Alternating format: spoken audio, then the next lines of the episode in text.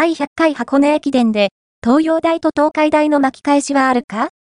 今季苦しむ優勝経験校21世紀になってから、箱根駅伝で初優勝を経験し、近年は強豪校と言われてきた2校が今季、苦しんでいる。